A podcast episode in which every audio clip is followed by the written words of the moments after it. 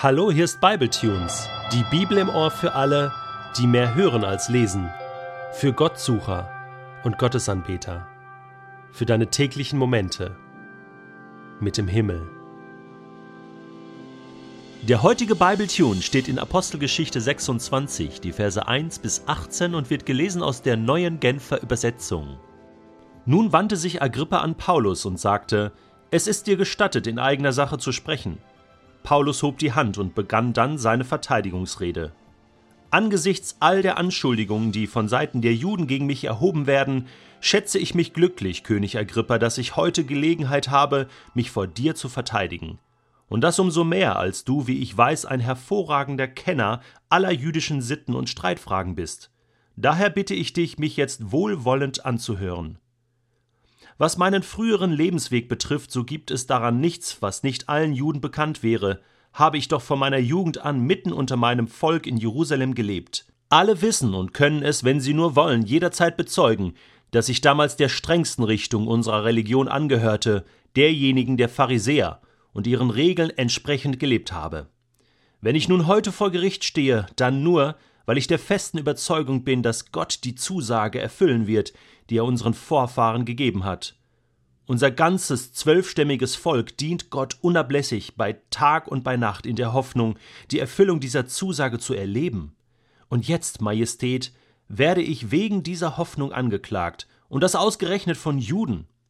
Warum fällt es euch Juden so schwer zu glauben, dass Gott Tote auferweckt?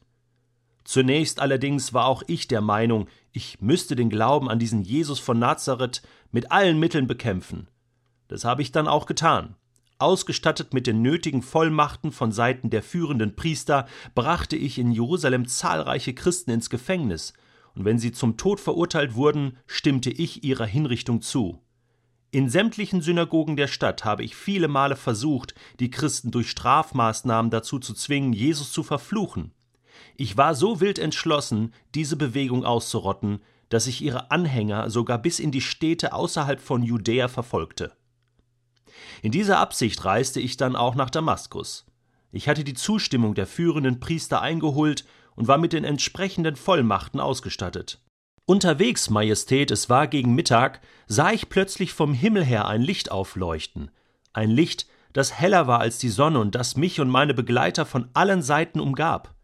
Wir alle stürzten zu Boden, und ich hörte eine Stimme auf Hebräisch zu mir sagen Saul, Saul, warum verfolgst du mich? Du schlägst vergeblich gegen den Stock des Treibers aus. Herr, sagte ich, wer bist du? Der Herr antwortete Ich bin der, den du verfolgst. Ich bin Jesus. Doch jetzt steh auf, denn ich bin dir erschienen, um dich zu meinem Diener und Zeugen zu machen. Bezeuge den Menschen, dass du mich heute gesehen hast, und bezeuge es ihnen, wenn ich dir wieder erscheine. Ich sende dich sowohl zum jüdischen Volk als auch zu den Nichtjuden, und vor allen ihren Angriffen werde ich dich schützen. Öffne ihnen die Augen, damit sie umkehren und sich von der Finsternis zum Licht wenden und von der Macht des Satans zu Gott. Dann werden ihnen ihre Sünden vergeben, und sie werden zusammen mit allen anderen, die durch den Glauben an mich zu Gottes heiligen Volk gehören, ein ewiges Erbe erhalten. Immer wenn ich diese Bekehrungsgeschichte von Paulus lese, beschäftigt mich eine Frage. Wie finden Menschen zu Gott? Das ist so unterschiedlich. Das ist so unterschiedlich, wie die Menschen unterschiedlich sind. Gott macht das anscheinend ganz individuell. Das ist nicht nach Schablone oder 0815, immer wieder gleich.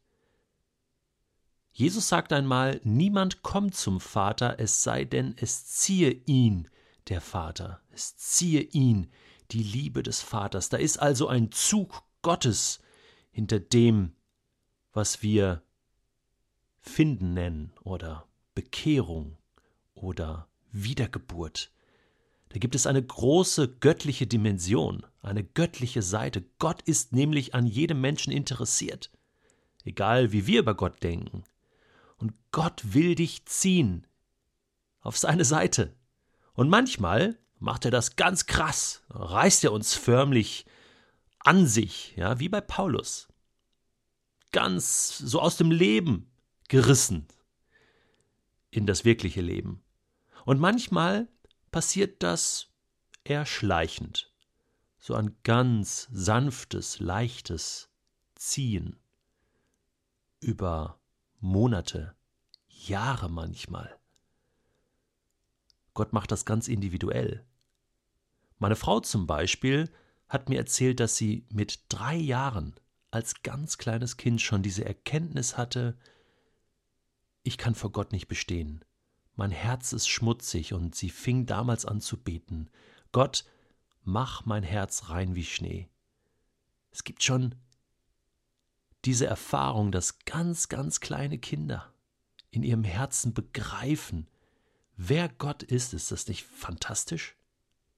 Ich selbst bin als Teenager zum Glauben gekommen. Ich war 14 Jahre alt und war so in der wilden Zeit meines Lebens, hatte keinen christlichen Background, keinen Hintergrund, keinen kirchlichen, ja, Background oder keine kirchlichen Erfahrungen.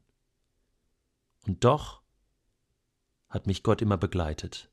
Gott war immer da und im Nachhinein konnte ich das Ziehen Gottes in meinem Leben deutlich erkennen. Es gibt Menschen, die kommen als junge Erwachsene zum Glauben, weil sie die ersten Krisen hinter sich haben. Beziehungskrisen, Jobkrisen, Schulkrisen, Krisen des Lebens und da schon vernünftigerweise merken, hey, irgendwie komme ich ohne Gott nicht klar. Aber dann wird es zunehmend schwieriger, so sagt man. Und das ist auch die Beobachtung. Gott muss sehr kreativ werden, um noch um an unser Herz heranzukommen. Wenn wir dann erstmal erwachsen sind, stehen wir mit eigenen Beinen im Leben. Wir haben es im Griff. Aber Gott findet immer wieder einen Weg, sei es durch den Lebenspartner, sei es durch bestimmte Menschen, die er uns in den Weg stellt, sei es durch krasse Erfahrungen, die wir, die wir machen. Meistens sind es ja Krisen, Nöte, manchmal aber auch Glückserfahrungen, im seltensten Fall Erfolg. Es macht uns oft blind für Gott. Aber Gott findet seinen Weg und oft sind die Entscheidungen, die wir dann als erwachsene Menschen treffen, krasser, tiefgründiger als die, die wir vielleicht als Teenager treffen. Manchmal muss man eine Entscheidung auch wiederholen. Es gibt viele Menschen, die als Kind sich für Gott interessiert haben und so aufgewachsen sind und dann erst viel später nochmal so richtig eigenverantwortlich anfangen, mit Gott dann auch zu leben. Und dann gibt es die Möglichkeit noch als alter Mensch. Manche ruhen sich drauf aus und sagen, ja, wenn ich dann mal alt bin und im Altenheim oder auf dem Sterbebett liege, ja, das gibt es auch. Ich habe das auch schon erlebt. Auch bei meiner eigenen Oma war es so. Aber darauf sollte man sich nicht verlassen. Man sollte das Ziehen, das liebevolle Ziehen Gottes im Leben nicht zu lange hinziehen und übersehen, sondern rechtzeitig Gott eine Antwort geben. Aber bei Gott sind alle Dinge möglich. Auch ein Atheist, der sein Leben lang gesagt hat, es gibt keinen Gott. Plötzlich ist die Liebe Gottes da. Und plötzlich sagt auch ein Atheist, und was ist, wenn da mehr wäre? Was ist, wenn da mehr ist? Auch das habe ich erlebt. Und da gibt es religiöse Menschen, kirchliche Menschen, Menschen, die Theologie studiert haben. Und das sind oft das ist komisch, die schwersten Brocken, weil da steht die eigene Erkenntnis oftmals im Weg. Das ist eigentlich verrückt. Man beschäftigt sich vielleicht sogar mit der Bibel, mit Religionen, man beschäftigt sich irgendwie mit Gott, aber nur so wissenschaftlich. So die Bibel als Buch. So akademisch, forschend. Und das ist super. Ich schließe das auch nicht aus, dass es da äh, gute Dinge gibt und profitiere ja selbst davon. Bin ja auch Akademiker. Aber weißt du, was entscheidend ist, ist das Leben, nicht die Materie. Entscheidend ist die Liebe, nicht das Wissen. Was ist entscheidend für dich? Paulus war auch Theologe. Und ich spreche jetzt mal zu allen, die so verkopft sind, theologisch verkopft. Ich habe diesen Text herausgesucht von Paulus, wo er im Philipperbrief seine Bekehrungsgeschichte noch einmal aus einer ganz anderen Perspektive beschreibt. Dann sagt er, doch genau die Dinge, die ich damals für einen Gewinn hielt, haben mir, wenn ich es von Christus her ansehe, nichts als Verlust gebracht. Mehr noch, Jesus Christus, meinen Herrn, zu kennen, ist etwas so unüberbietbar Großes, dass ich, wenn ich mich auf irgendetwas anderes verlassen würde, nur verlieren könnte.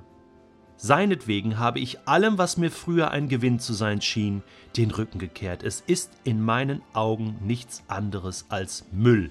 Denn der Gewinn, nach dem ich strebe, ist Christus. Es ist mein tiefster Wunsch, mit ihm verbunden zu sein.